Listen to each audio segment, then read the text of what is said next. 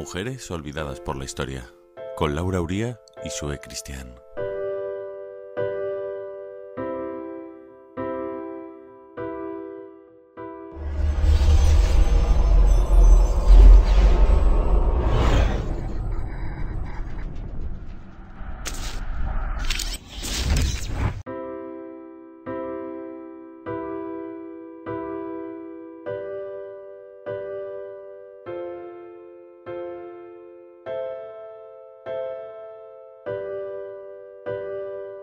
Estás escuchando Mujeres Olvidadas por la Historia, un programa donde ya sabes que estamos descubriendo a todas esas mujeres que fueron pioneras, valientes, luchadoras, descubridoras y otras muchas cosas.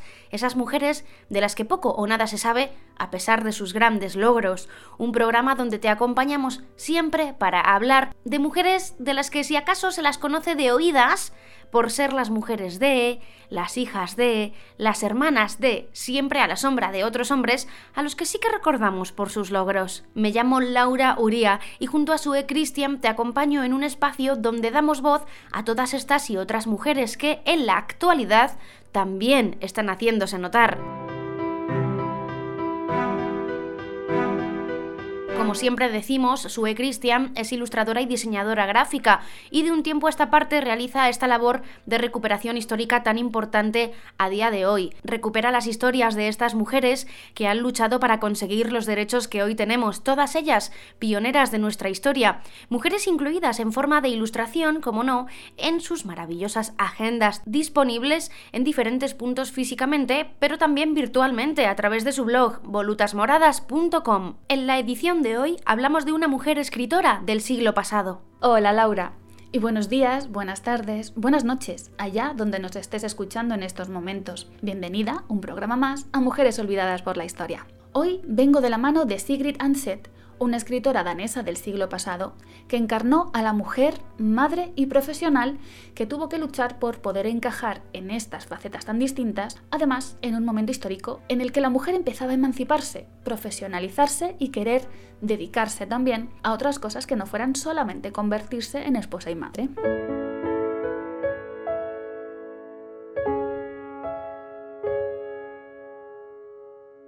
Sigrid nació el 20 de mayo de 1882 en Dinamarca, aunque su familia se trasladó a vivir a Noruega siendo tan solo una niña de dos años. Era muy pequeña cuando su padre, un reputado arqueólogo, fallecía, dejando a la familia de Sigrid en una precaria situación económica. Apasionada de la historia como su padre, Sigrid, con 16 años, tuvo que abandonar sus estudios y trabajar como secretaria para ayudar a su madre a sacar adelante a la familia. Ya entonces, pasaba horas y horas por las noches leyendo y escribiendo. Fue en un viaje a Roma para aprender del arte italiano donde conoció al pintor Anders Castus, un pintor noruego con el que se casó tiempo después. Sigrid se topó entonces de bruces con la realidad de las mujeres de su tiempo. Dependía de su marido y su vida personal y profesional no se podía desarrollar más allá de la influencia de su esposo. Así, cuando Sigrid tuvo al primero de sus cinco hijos, tuvo que dejar la pintura y dedicarse únicamente a su faceta maternal. Después de años de matrimonio opresivo, Sigrid tomó una seria determinación y se divorció de Anders.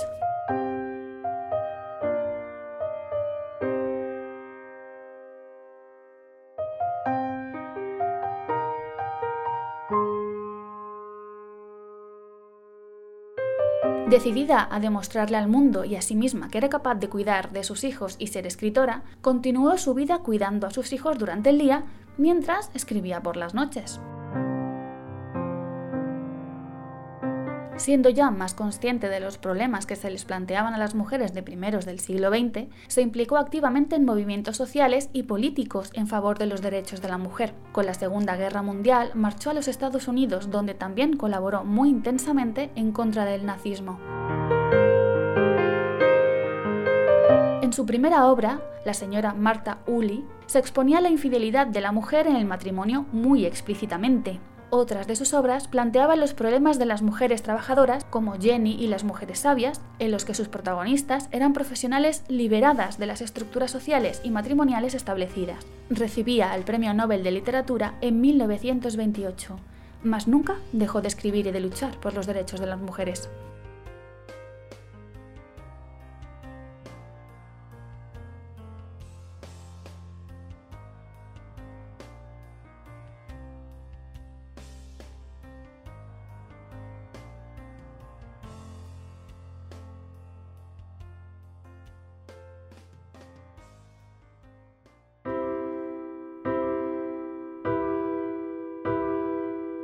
Mujeres olvidadas por la historia, con Laura Uría y Sue Cristian.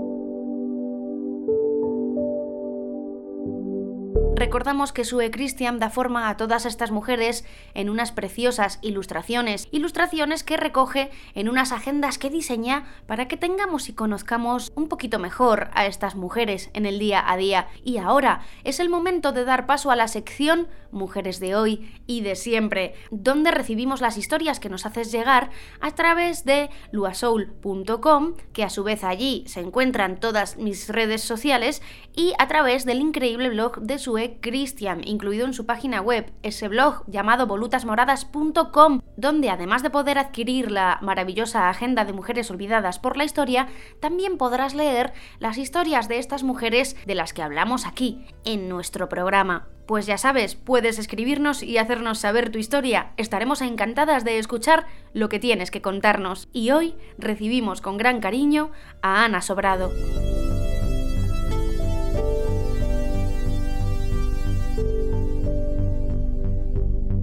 Hola, me llamo Ana Sobrado, tengo 28 años y soy licenciada en Derecho. Actualmente oposito para la Administración de Justicia. Opositar es una ocupación dura, incluso ingrata, pues en este mundo parece que si no estás ganando dinero se está perdiendo el tiempo. Supone mucho esfuerzo que en ocasiones puede no verse recompensado. Ante todo se necesita paciencia y tenacidad es como dicen una carrera de fondo y lo más importante es no perder la motivación, que a veces es complicado. Y desde aquí animo a todas las personas que estén en una situación similar que no decaigan. El tiempo que pasamos lamentándonos es tiempo que perdemos de mejorar aún más y llegar a brillar. Y si no lo conseguimos, tampoco debe entenderse como una batalla perdida. Nadie es mejor por haber aprobado no un examen. Y todos tenemos capacidades maravillosas. Bueno, en España en mi carrera, en derecho, actualmente las mujeres superan en número a los hombres. Hace un siglo la situación era completamente diferente.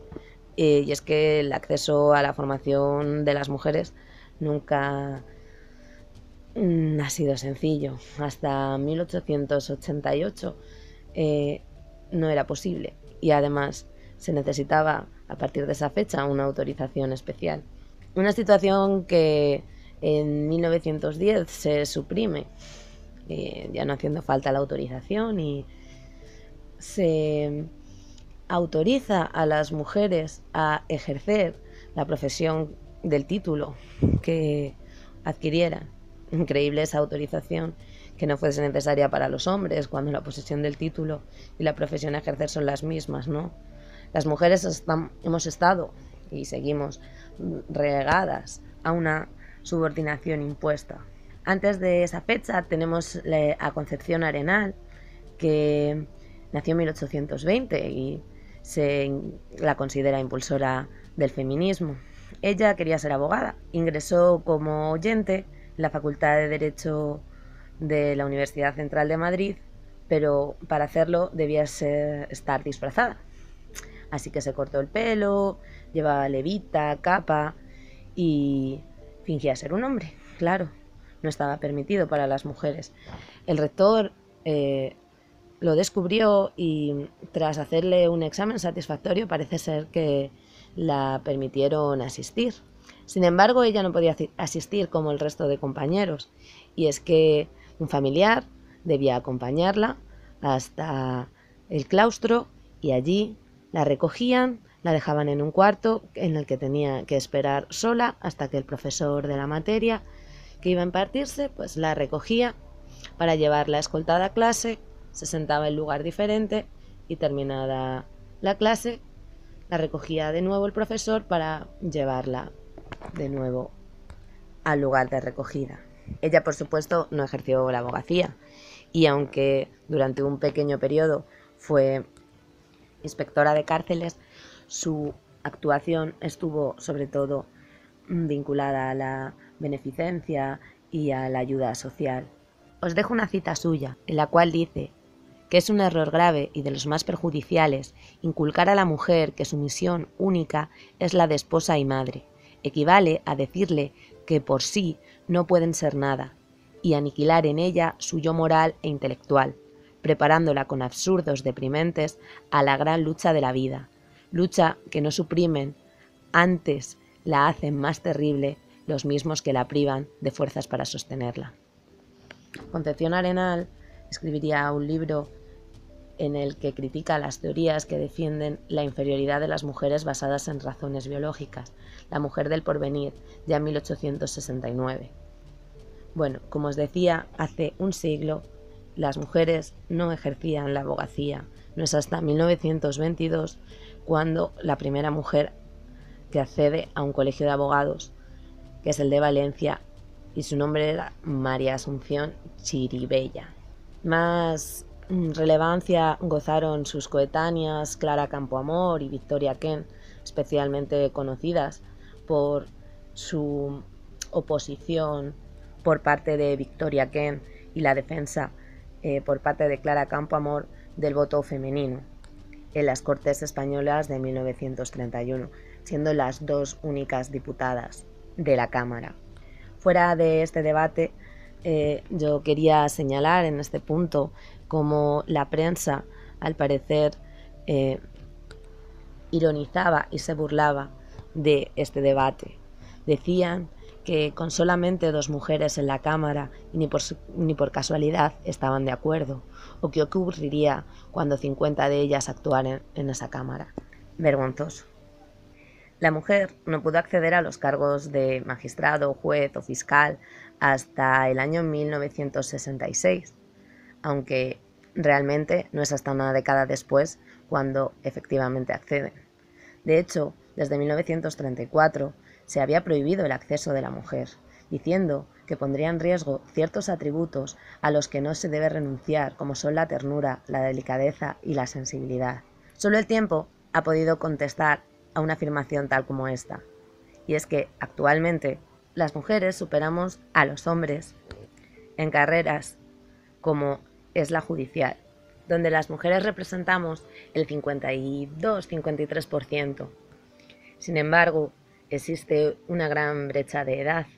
Asimismo, las mujeres mm, ocupan mayoritariamente tribunales mm, unipersonales y la representación de mujeres baja significativamente en los altos tribunales, no digamos ya en los órganos de gobierno o el órgano central que es el Consejo General del Poder Judicial.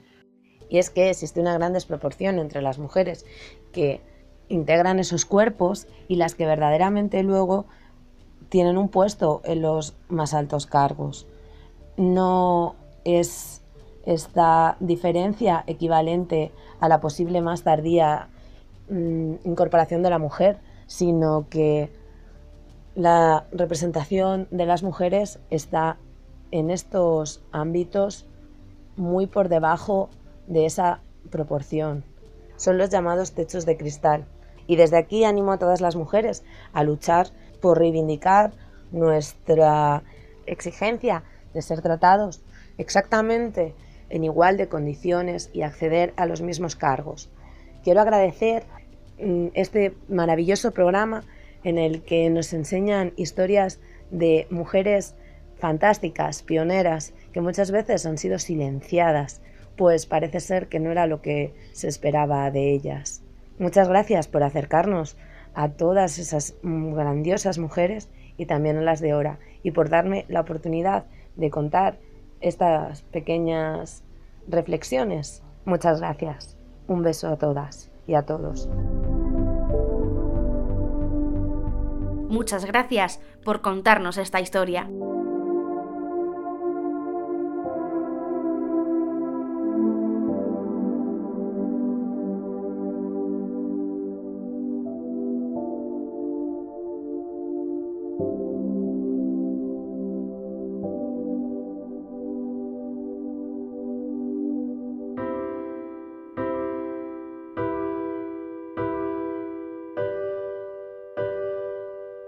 Mujeres olvidadas por la historia, con Laura Uría y Sue Cristian.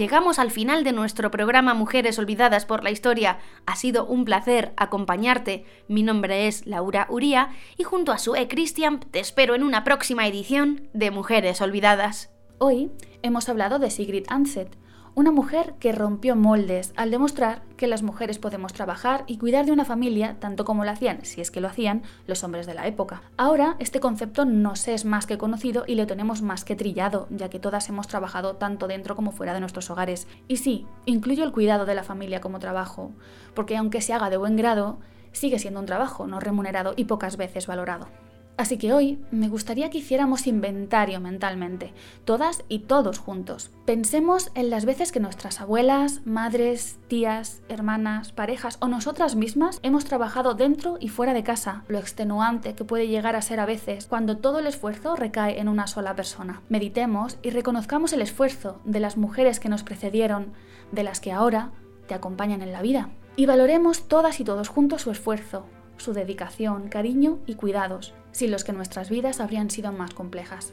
Estoy segura. Nos escuchamos pronto, muy pronto, en un nuevo programa de Mujeres Olvidadas por la Historia.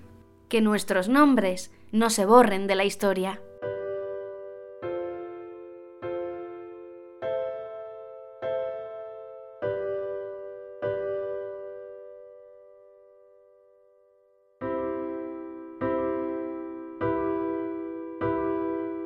Mujeres olvidadas por la historia, con Laura Uría y Sue Cristian.